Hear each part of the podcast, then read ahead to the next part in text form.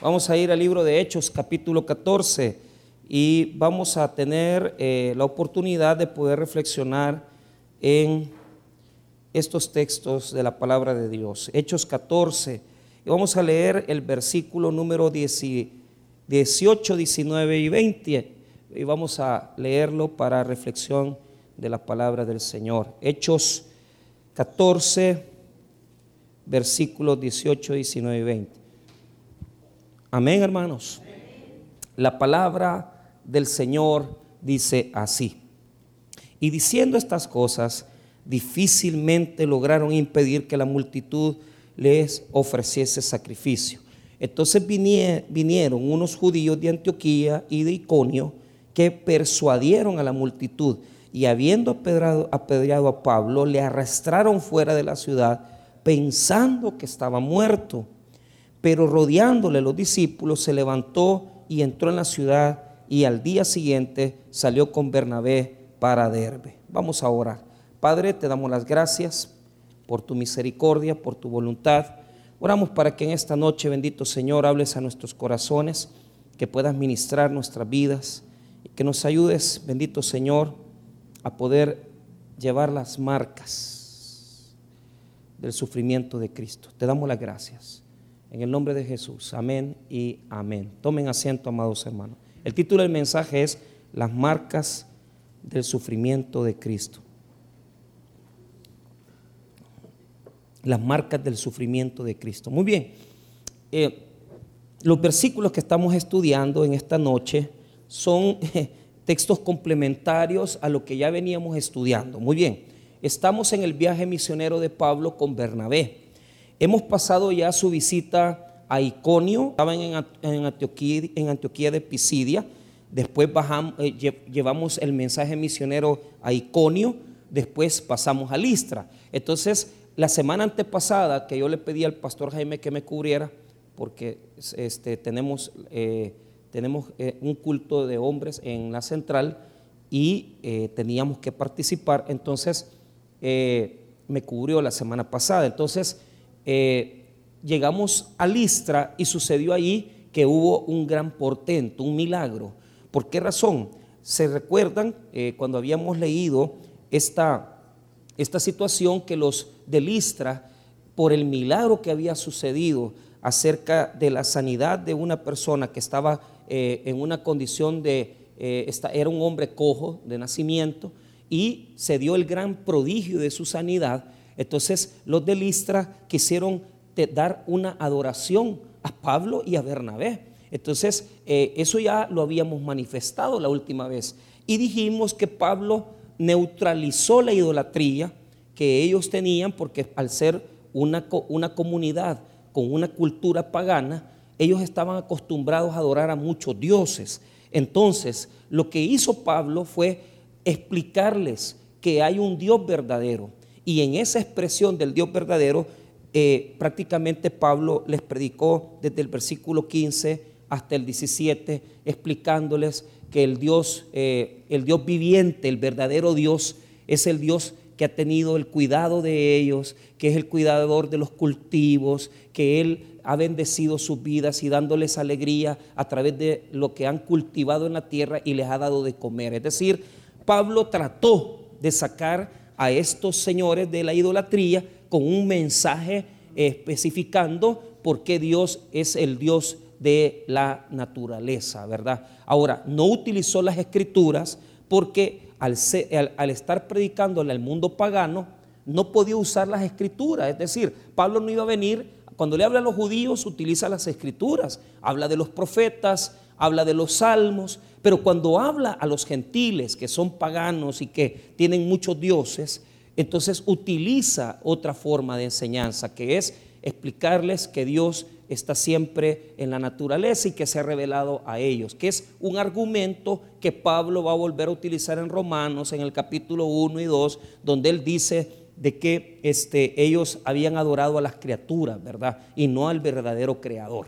Entonces, eso lo explicamos ya y hemos llegado hasta el versículo número 18. Ahora, en esta porción de versículos, vamos a aprender cuál es la reacción de estas personas. O sea, en este momento los quieren tomar para adorarlos. Vea usted conmigo rápidamente en el versículo número 11. Entonces la gente, visto lo que Pablo había hecho, alzó la voz diciendo en lengua licaónica, dioses bajo la semejanza de hombres han descendido a nosotros. Y a Bernabé llamaban Júpiter y a Pablo Mercurio, porque este era el que llevaba la palabra. Entonces, ¿qué es lo que sucede? Los quieren adorar, les quieren rendir adoración, pero vea, ¿qué es lo que sucede?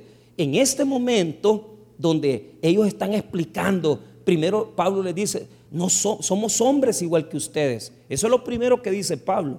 Lo segundo que dice es que hay un Dios verdadero, un Dios viviente, un Dios, el Dios único y verdadero. Entonces, que no necesitan adorarlos a ellos. Pero ¿qué sucede? La gente, la gente se queda que, bueno, ¿y cómo es eso? Pues había una, una condición que ellos querían expresar su idolatría, adorarles a ellos por el prodigio que había sucedido, pero con mucha dificultad, fíjense bien, con mucha dificultad, con mucha dificultad, provocaron en ellos que se detuvieran. Vea el versículo 18.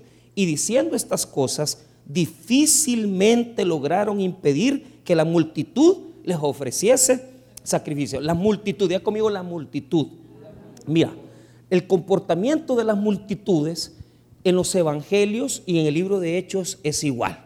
¿Por qué? Fíjese que se nota con claridad que estos, eh, eh, estas multitudes son gente que lo único que quiere es ser impresionada, ¿verdad? Por el hecho de la sanidad y los milagros pero realmente no tienen fundamento. ¿Por qué? Porque en, en un momento les quieren adorar, en un momento les quieren rendir sacrificio y homenaje, pero ya vamos a ver lo que va a pasar. Se detuvieron. Ellos dijeron, ok, no, no, ya entendimos, no te vamos a, a dar sacrificio. Pero esto es una ofensa para nosotros, porque nosotros te queremos rendir adoración, Pablo y Bernabé, porque ustedes son Júpiter y Mercurio, son dioses, y como ustedes no nos permiten hacerlo, entonces hay una condición en ellos que se da de una ofensa. Es decir, el pueblo se siente ofendido, se siente ofendido porque no les permitieron rendirles adoración. Y aunque el sermón de Pablo, el sermoncito pequeño del 15 al 17 estuvo muy bonito, ¿verdad? Explicándoles que el verdadero Dios, a ellos no les importa porque ellos son paganos.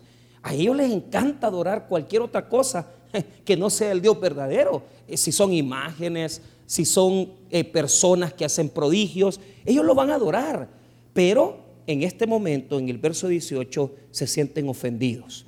Eso es lo que dice Bruce en su comentario. Dice, F.F. Bruce dice, estos, estos, estos personajes de Listra tuvieron que sentir una gran ofensa porque al tener deseos ellos de presentar ofrendas a ellos, entonces, y Pablo y Bernabé se opusieron a eso, ellos se han de haber sentido ofendidos. Entonces, diga conmigo en ese momento. Entonces, estos son espectaculares. ¿Por qué? Porque mire estos judíos. Estos judíos han venido siguiéndolos a ellos. Algunos comentaristas dicen que es probable que venían incluso siguiendo su rastro.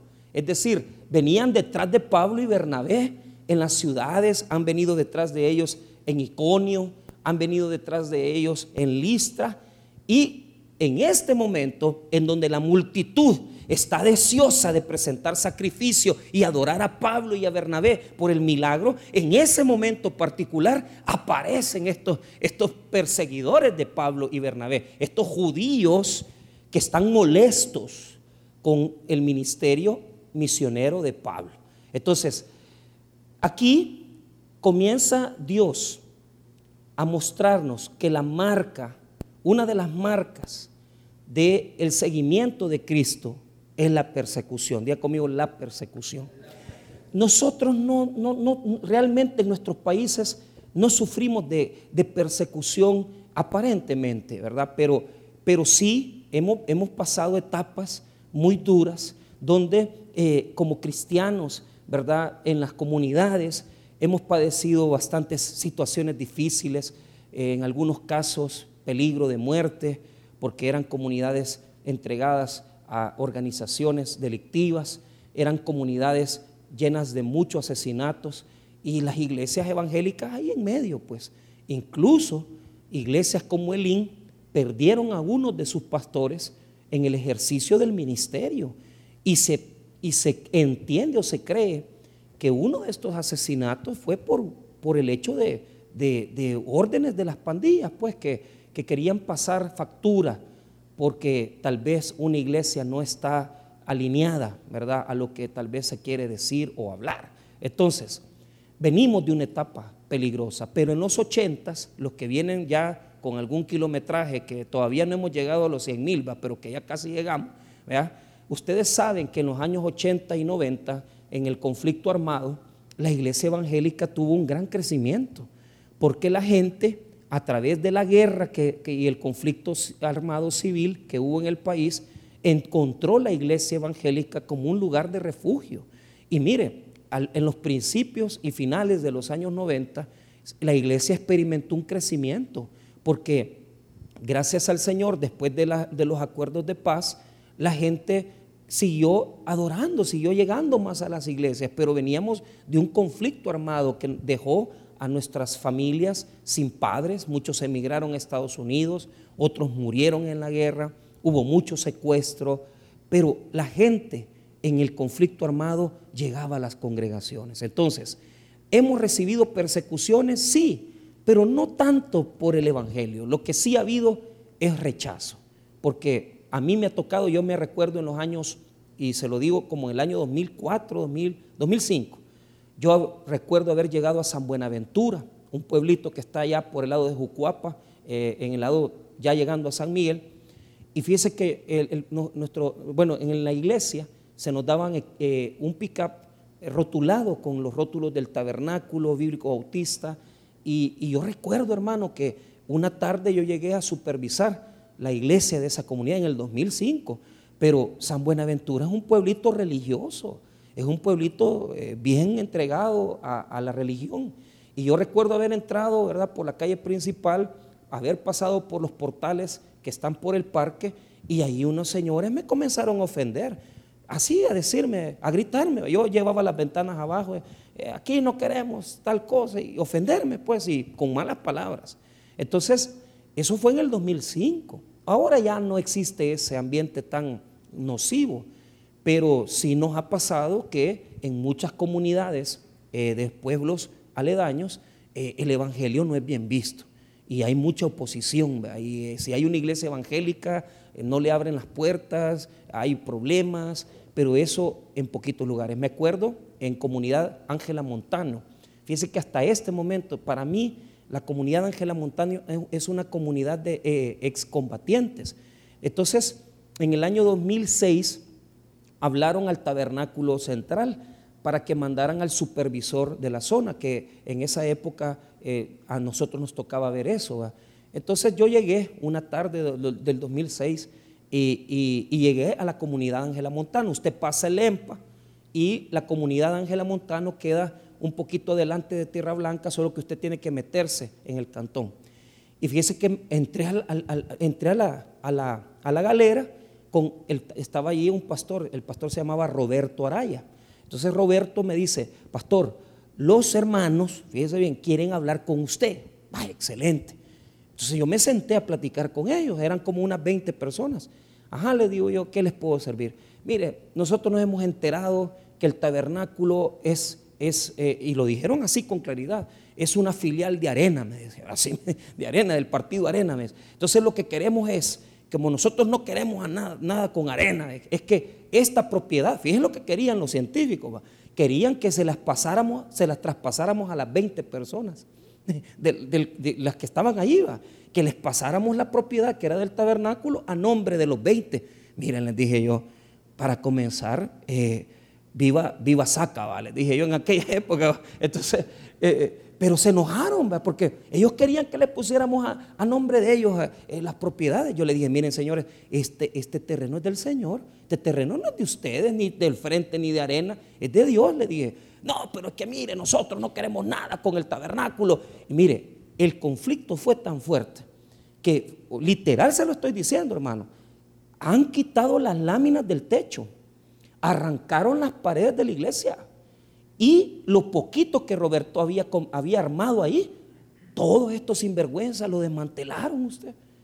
¿Sabe qué? El Roberto Araya me dice, pastor, ya no voy a seguir. tenés toda la razón. Esta gente, esta gente no tiene la disposición. No están en las cosas de Dios, están en política.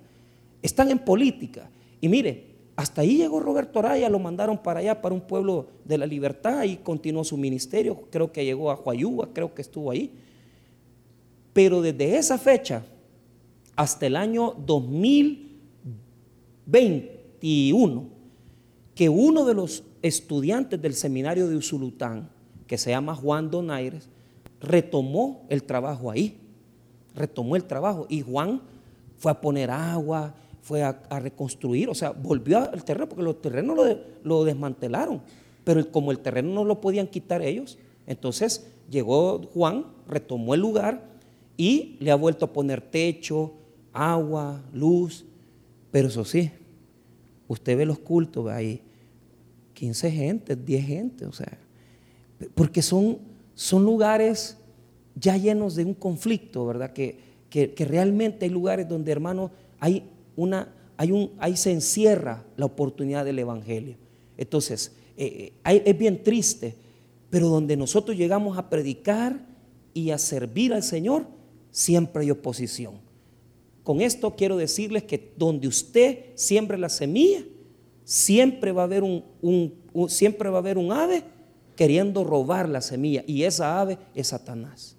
Usted lo que va tirando la semilla, esté listo, porque siempre va a haber un ave queriéndose robar lo que usted está sembrando en el reino de Dios. Sea política, sea el gobierno, sea eh, otras religiones, iglesias, alcaldías. Es que es un problema. Ahí andan ahora con un relajo de ahí de Zaragoza por una iglesia que tiene cultos a las 8, 9 de la mañana el domingo y hacen bulla y a un, un señor que graba iba que estos señores no nos dejan dormir, semejante aragán, hombre. Si el domingo, el domingo es para, para levantarse temprano ir a la iglesia, pero el Señor, pero el Señor va, transmite y va hasta la entrada de la iglesia y dice, estos son los que no nos dejan dormir. Imagínense, esa es oposición.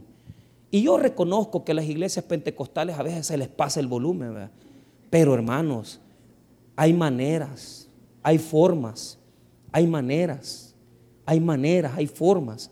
Pero ¿qué hay detrás de todo eso? El enemigo.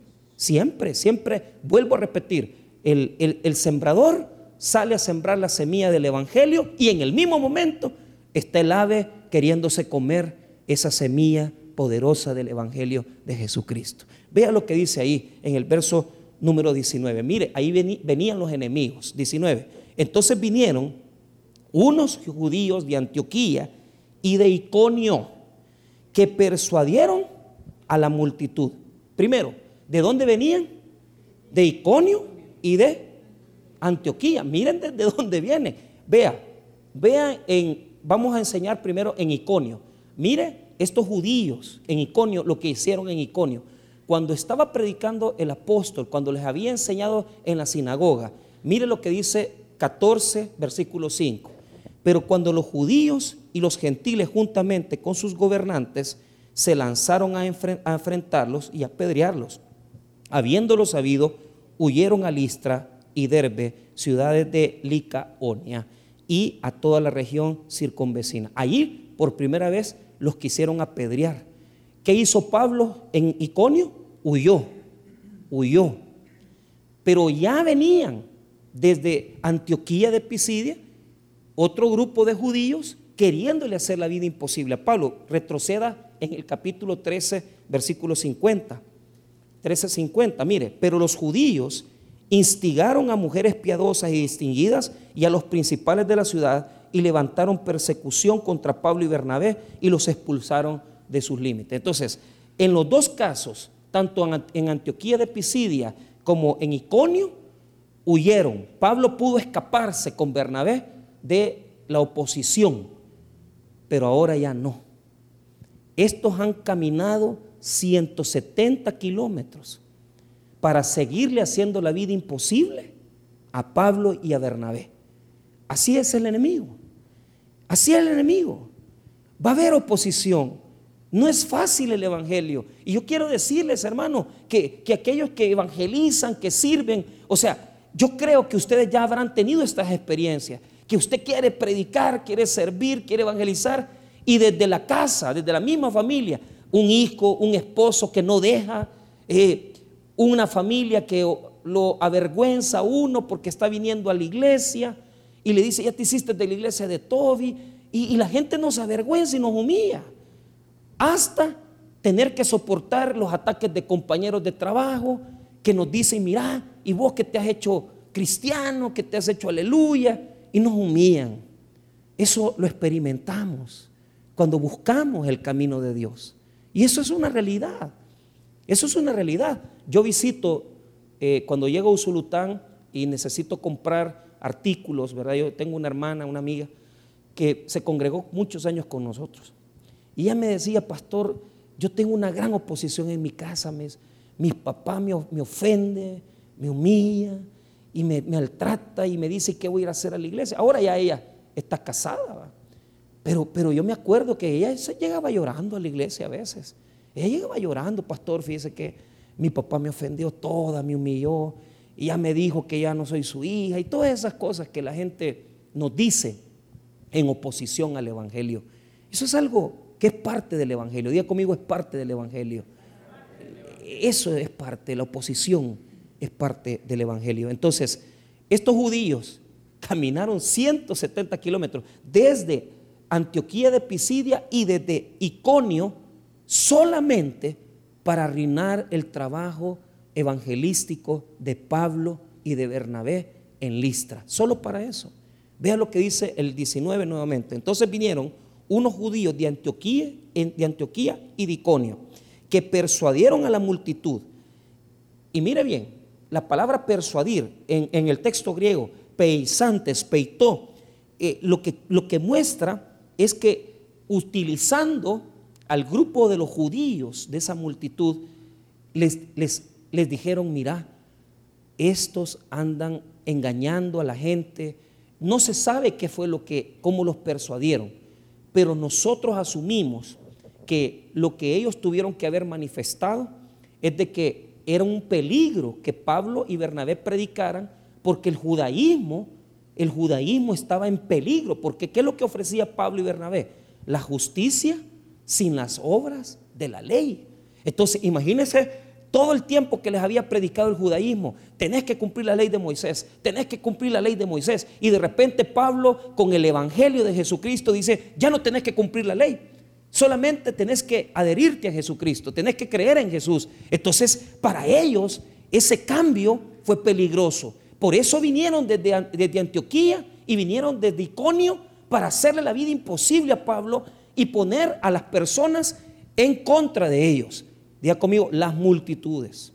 Los mismos que ahorita querían adorarlos. Ahorita mismo los que le venían presentando sacrificios, estos mismos se les volteó el cable. Así es la multitud, porque la multitud en la Biblia no está convencida.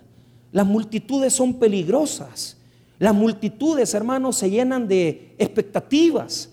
Y esa misma gente que te aplaude, que te que dice, ah, no, eh, usted es bendecido, usted Dios lo va a bendecir. Hay gente, hermano, que está en las iglesias y realmente no saben por qué están. Y a Jesús lo seguía un montón de gente por eso, por interés, por ver si sacaban un milagro, por ver si les daban de comer. Y esta gente es peligrosa. Nosotros tenemos que tener mucho cuidado, porque las multitudes en la Biblia son personas que solamente siguen, pero sin saber por qué. Y esto, hermano, es un fanatismo, es decir, ah, sí, nosotros seguimos a Jesús, seguimos las cosas de Dios, pero inmediatamente les dejas de, les dejas de dar de comer, ya no regalas algo, ya no les das esto, en el mismo momento te dan la espalda. Fíjate que la primera misión que nosotros atendimos en 1998, fíjese que ahí hubo un error, se cometió una falla. Y no voy a decir el nombre de la persona, pero eh, es una señora que dio clases muchos años en el seminario de teología. Entonces iba el grupo de misioneros, iba la señora, iban los pastores Rodolfo, iba Israel, eh, eh, Rodolfo Méndez, Israel, este, el pastor Israel, iba un grupo. Pero yo me acuerdo llegar allí, hermano, en el cantón La Vega, y la señora les decía, como era la época del Mich, les decía, vamos a traer ayuda de parte de la iglesia para todos ustedes, para los damnificados del Michi, que no sé qué. 200 personas. Pregúntele a Rodolfo Méndez y pregúntele a Israel Carranza. Y Rodolfo predicaba 40 profesiones de fe, 50 profesiones de fe. El problema fue que no le llevamos nada. Entonces, después querían lincharnos. Porque la señora inventora ah, les había dicho que les iba a regalar todo y no le regalaba nada a usted. Entonces, el Evangelio, el Evangelio no debe de llevar preventas de nada. El Evangelio no puede andar ofreciendo los beneficios. Nosotros no estamos para andar ni regalando comida. O sea, estoy hablando en el sentido de crecimiento. Claro, llevamos a las comunidades ayuda, eso no lo confundamos. Pero una iglesia que quiere crecer solo regalando y dando, se va a detener. Porque tarde o temprano esa gente que te sigue, porque le llevas una ropita, porque le llevas un sandwichito, pero no van por la palabra, no van por el evangelio. ¿Y qué significa eso? Significa que tarde o temprano esa gente se va a ir de la iglesia y va a dejar tirada la obra, pues. Y así ha pasado en muchos lugares del Salvador que al principio llegaba la gente, los misioneros, llevaban ropa, llevaban ayuda, pero cuando ya dejaron de llevar, también llegaron de llegar ellos, ya no fueron a la iglesia. Por eso como, como iglesia nosotros tenemos que poner un énfasis en la predicación de la palabra de Dios. Que mire, vamos a hacer un evento con, con el tuercas del superlibro, pero claro, eso llama la atención. Pero nosotros no tendríamos por qué estar trayendo gente aquí y, diciéndoles, mire, les vamos a dar esto, este regalo, porque realmente eso no da crecimiento. Lo único que hace crecer a la gente en, el pueblo evangélico es la predicación de la palabra de Dios. Y solo eso es lo único que vale la pena. Es lo único. No más. No hay que, no hay que añadir. Y si usted no se enamora de eso, si usted no, no se enamora de la predicación, tenemos problemas. Porque es lo único importante aquí. Aquí no hay nada más importante que el Evangelio. Entonces, lo demás, pues es parte de nuestra forma de, desarrollo eclesiástico, de servicio, pero no es importante, no es, no es lo más esencial. Pero cuando se pone eso como la única garantía de crecimiento, usted va a fracasar, hermano, usted va a ir para atrás. Si usted quiere crecer a puro regalo, usted no va a poder. Va a llegar un momento que va a parar, va a detener y la gente lo va a querer linchar. Estos señores que recién querían adorar a Pablo, Mire lo que le hicieron en el verso 19 en la segunda parte. Mire lo que hicieron. Después de decir, y habiendo apedreado a Pablo. Mire, en un momento lo adoraban y ahora ¿qué hicieron? Estaban tan enfurecidos que lo apedrearon. En el judaísmo, el apedreamiento tenía, o sea, había, había metodología. Entonces, nunca se podía tomar una piedra mayor que el puño de la mano. O sea, no era permitido, porque habría algún exagerado que quería agarrar un gran tetunte, así va. No, no, tenía, o sea, en el, en el método judío de apedreamiento era la, la peor de los castigos en el judaísmo, el apedreamiento. A Pablo le están dando el mayor castigo judío por predicar el Evangelio, hermanos, por predicar la palabra de Dios. Entonces, se, había, habían reglas. La primera era que no podía ser más grande que el puño. Entonces, usted podía tomar una piedra del tamaño del puño. Uno. Dos, tenía que haber orden. No podía tirársela a todo mundo, sino que primero era un grupo de la gente mayor y después la más joven, para que no se muriera inmediatamente, sino que la gracia del apedreamiento era que no matarlo de un solo, y matarlo poco a poco y que todos vieran cómo se moría. Imagínense el, morbo. Eso es lo que están haciendo con Pablo. Mire, lo apedrearon y después lo arrastraron, hermano, y lo sacaron de la ciudad. Vea lo que dice el 19 en la segunda parte. Le arrastraron fuera de la ciudad pensando que estaba muerto.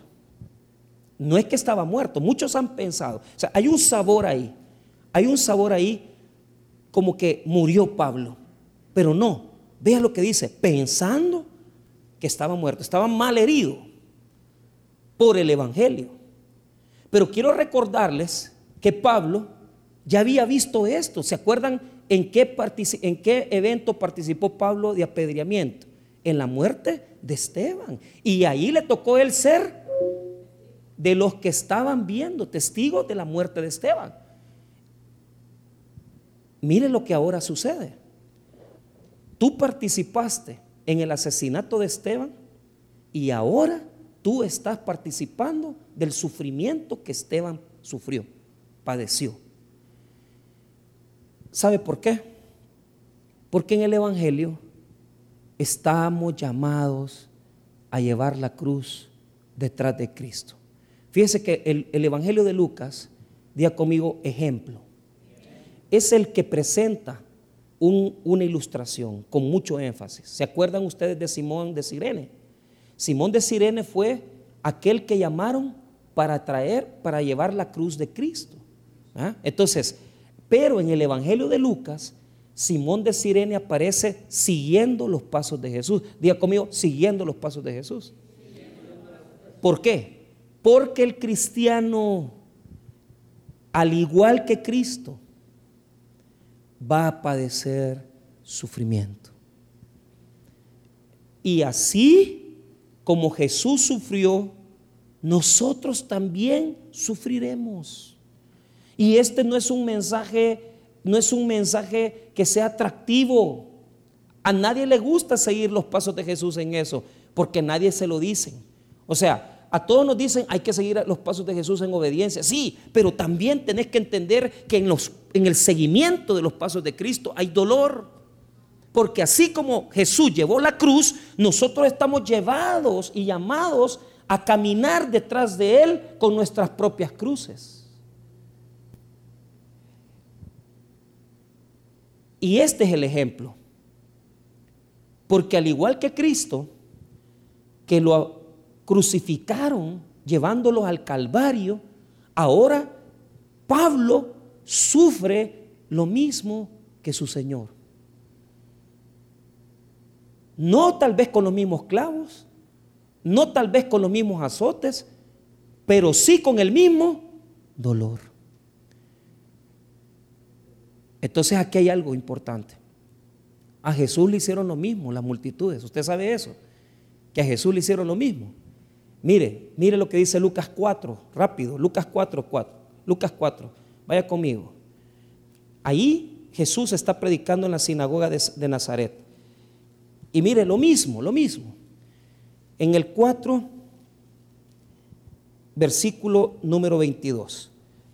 Cuando Jesús viene y les dice, leyendo el libro de Isaías, Lucas 4, 22, él dice, el Espíritu del Señor está sobre mí por cuanto me ha ungido para dar buenas nuevas a los pobres, me ha enviado a sanar a los quebrantados de corazón, a pregonar libertad a los cautivos y vista a los ciegos, a poner en libertad a los oprimidos, a predicar el año agradable del Señor. Entonces cuando Jesús lee el rollo de Isaías, vea lo que dice la gente, mire lo que hace la gente, mire lo que dice, versículo 22, y todos daban buen testimonio de él y estaban maravillados de las palabras de gracia que salían de su boca y decían, no es este el hijo de José.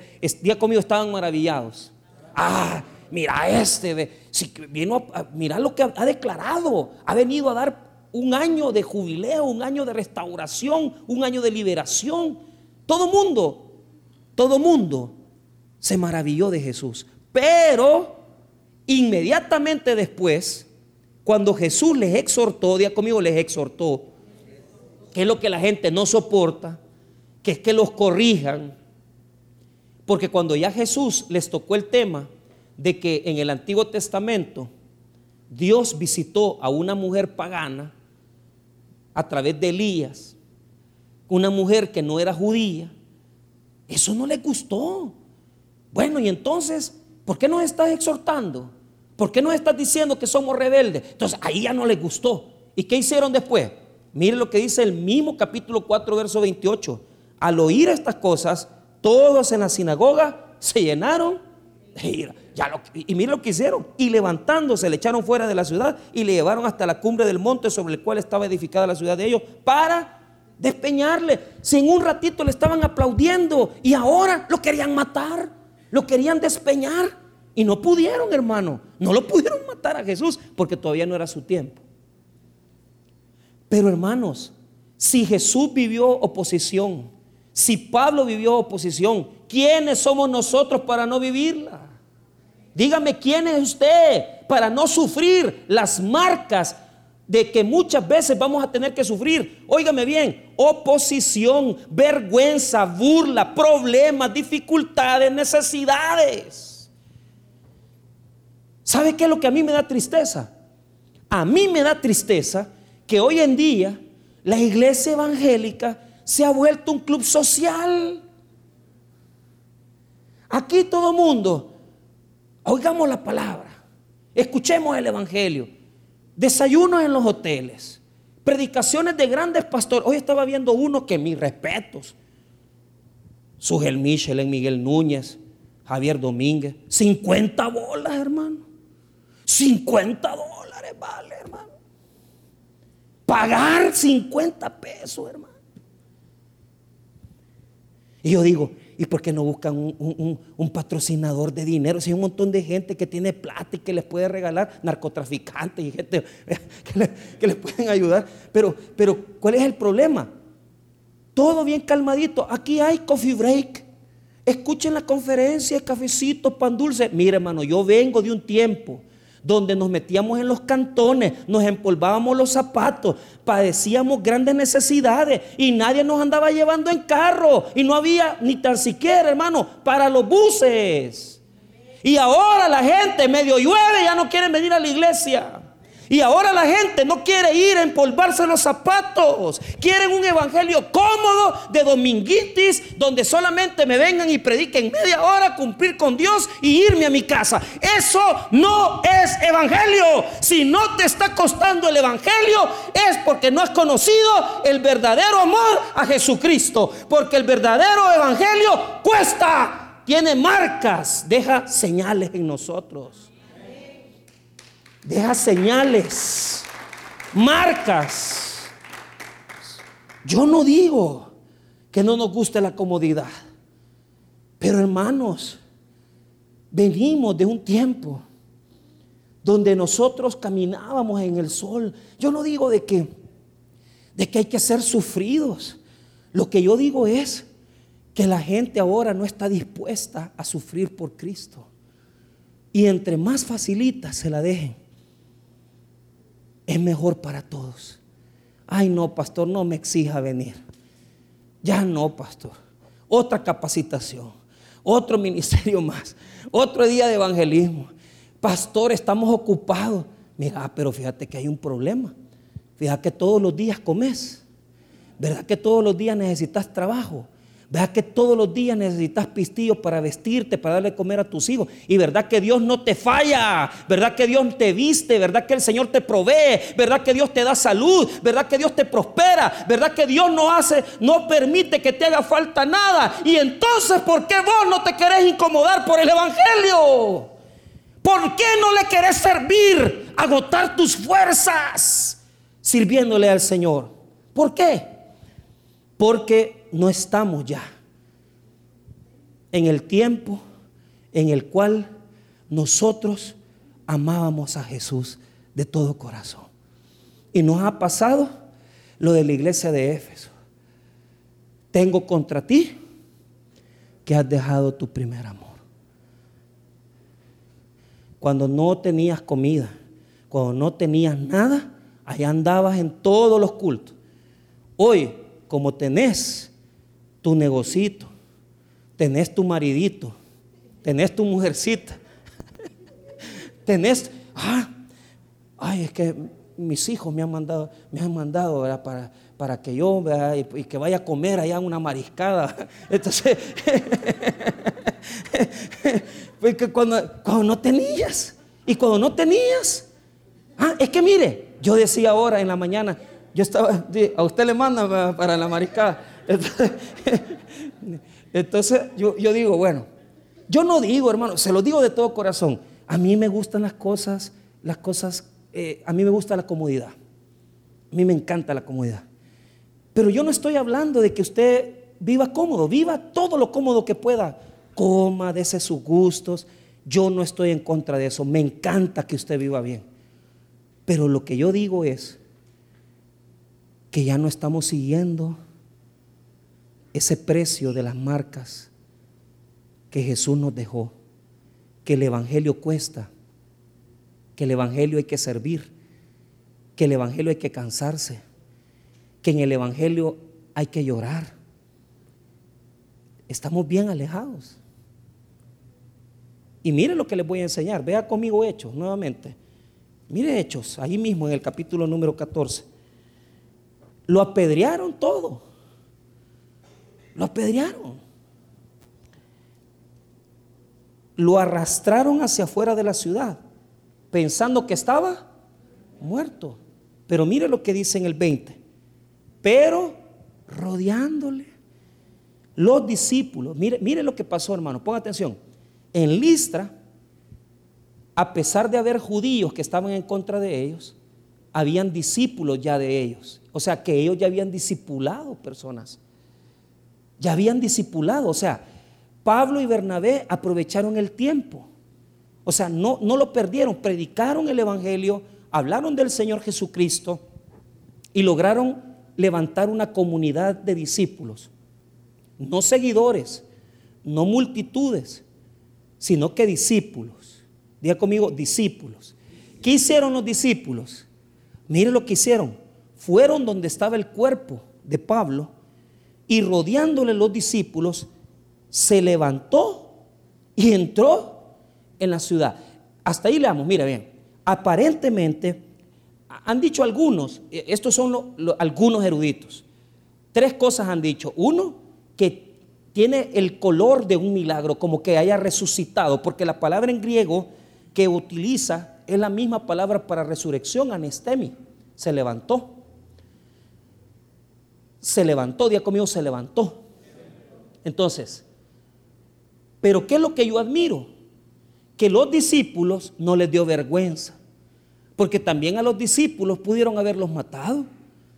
También a los discípulos pudieron haberlos asesinado. Pero ¿qué es lo que hicieron los discípulos? Los rodearon para que no los, no siguieran maltratando. La palabra en el, en el, texto griego, esa palabra que significa rodear, es, una palabra kuklo, que quiere decir que lo protegieron entre ellos. Es decir, no, hombre, y aquí ya no lo toquen, pues.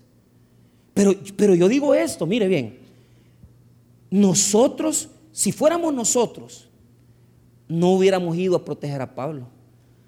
Si vemos que Pablo lo golpean, nosotros huimos. Ay Dios, digo, ¿para qué me voy a si, me, si, me, si yo voy a mí también me van a agarrar en el régimen, a mí también me van a enchuchar. Y mira que puro garrotazo le, lo agarran a uno. Seamos honestos, Si, si usted le dice, ay pastor, nos está regañando la policía porque estamos haciendo un evento le hago una pregunta. ¿Usted se dejaría intimidar? ¿O seguiría? Es bien yuca eso, es bien complicado porque yo le digo algo. Si yo veo peligro y yo veo que van a estar encarcelando a la gente, entonces yo mejor huyo. yo, no me quedo.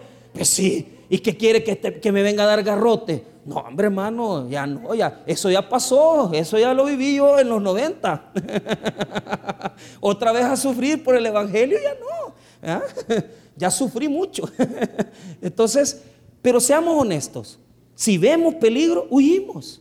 ¿Cómo nos vamos a poner a rodear a Pablo y decir, ay, pa, no toquen a Pablo? No, hermano, nosotros salimos huyendo. Diga conmigo, no tuvieron vergüenza. tuvieron vergüenza de protegerlo. Lo rodearon, no permitieron que lo tocaran. Pero mire qué precioso eso. Mire lo, que, lo bonito. Los discípulos se levantó y entró en la ciudad. Mire, volvió a entrar necio, rebelde, volvió a entrar en Listra después que le han dado palo, después que le han dado garrote. ¿Sabe por qué, hermano? Porque el Evangelio es así. Nosotros no tendríamos que tener miedo ni de andar en los buses predicando, ni de andar, hermano, eh, eh, ni, ni de andar caminando en la calle evangelizando no tendríamos que tener miedo de poder, hermano, hacer predicaciones públicas, Pero ¿sabe qué es lo que sucede? Se ha perdido eso. Se ha perdido. Ya no. Hoy, hoy la gente es, aquí ya no vas a predicar. Y te vas. Ya, no, ya nadie quiere enfrentar oposición. Todo mundo quiere un evangelio suavecito. Deme una silla colchonada, deme aire acondicionado, póngame oscuro el templo, que eso es lo que yo quiero. Está bien, pero ese es el estilo gringo. Nosotros no somos gringos.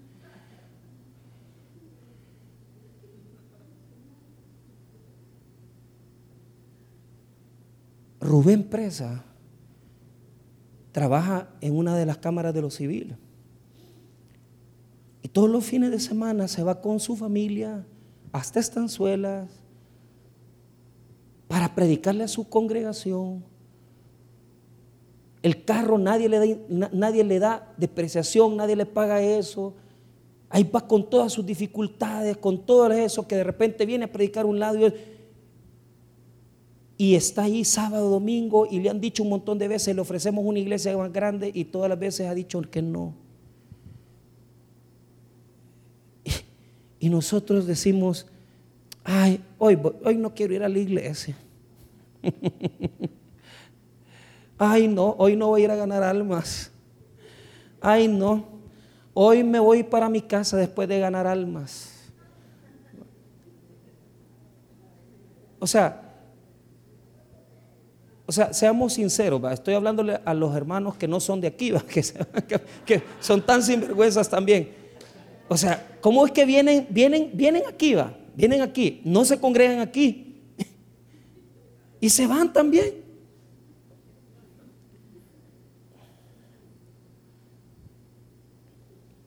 Y yo digo, bueno,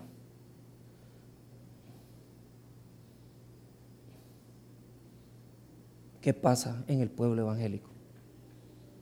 Entonces yo me pongo, yo me pongo en el lugar, yo me pongo en el lugar de todos los que sufren más que nosotros.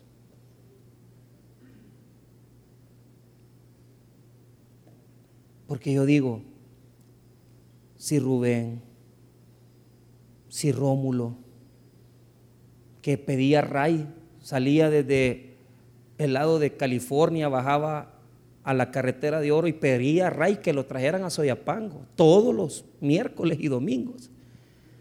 Y uno dice, ¿Y por qué estos servidores hacen eso? ¿Y por qué nosotros ya no hacemos mucho por Dios? ¿Por qué ya no sufrimos tanto?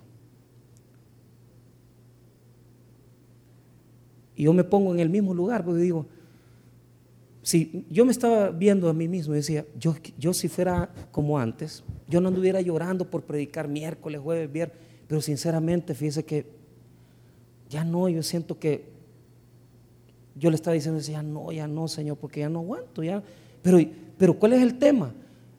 ¿Cuál es el tema? O me he hecho cobarde, o me he hecho aguado, o, o, yo no sé qué, pues. Pero algo ha pasado en mí, no sé, me estoy volviendo así ah, raro.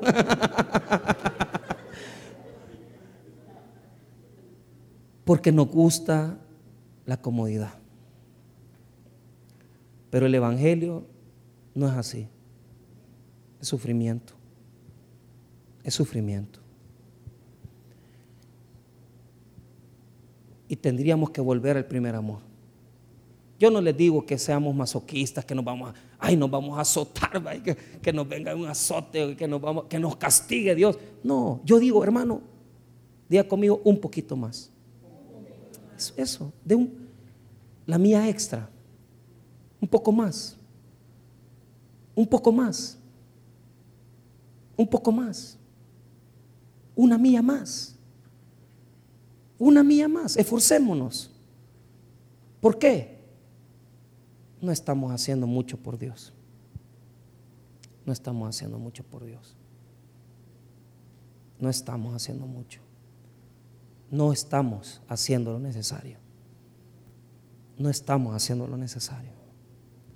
Nos falta más nos falta servir más. Nos falta servir más.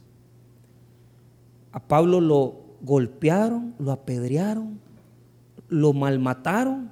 ¿Y qué hizo? Se volvió a meter. Por Dios, hermano. Se volvió a meter a Listra. Pablo, andate de ahí si no te quieren. Pero mire lo que dice el versículo. Léalo ahí, el versículo número 21. Volvieron a Listra, perdón, el versículo 20. Y entró en la ciudad y al día siguiente salió con Bernabé, todo malmatado, golpeado, herido. Y fue a, predicar a Derbe. Y miren Derbe, versículo 21. Y después de anunciar el Evangelio a aquella ciudad y de hacer muchos discípulos, volvieron a Listra a Iconio y Antioquía. Todo golpeado. Yo me imagino que Pablo iba todo hasta moresteado. Es que lo han apedreado. Imagínense, hermano, que lo agarren con tetuntes así. Y que le comiencen a tirar. Y usted es necio, usted se levanta. Y voy para Listra otra vez. Y mañana a Derbe. Por Dios, hermano.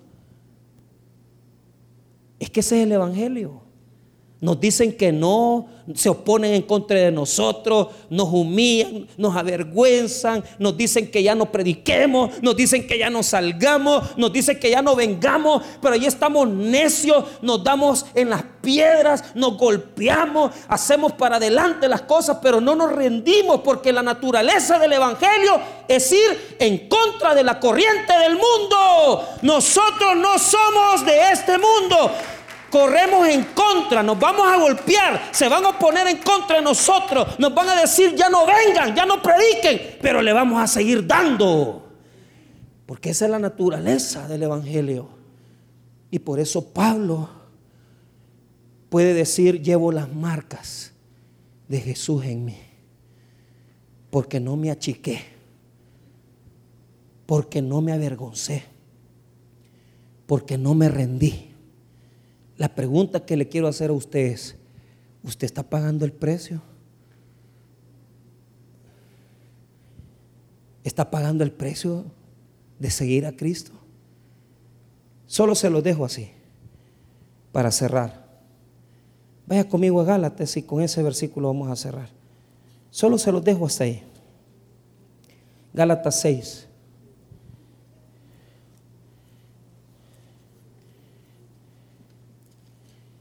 Versículo 17.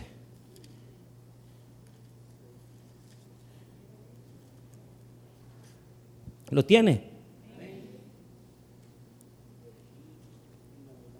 De aquí en adelante, nadie me cause molestias, porque yo traigo en mi cuerpo las marcas del Señor Jesús. ¿Por qué? Tenía las cicatrices, diga conmigo las cicatrices. La palabra en griego es estigma, estigmatea, que es las cicatrices de cuando lo golpearon, lo azotaron, lo humillaron por el servicio a Jesucristo.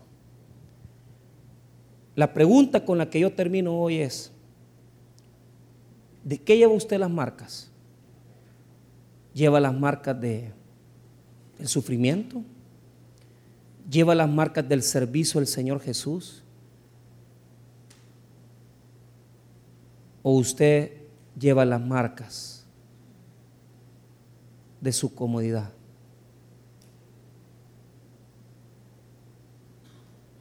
Pregúntese. Preguntémonos todos. Preguntémonos.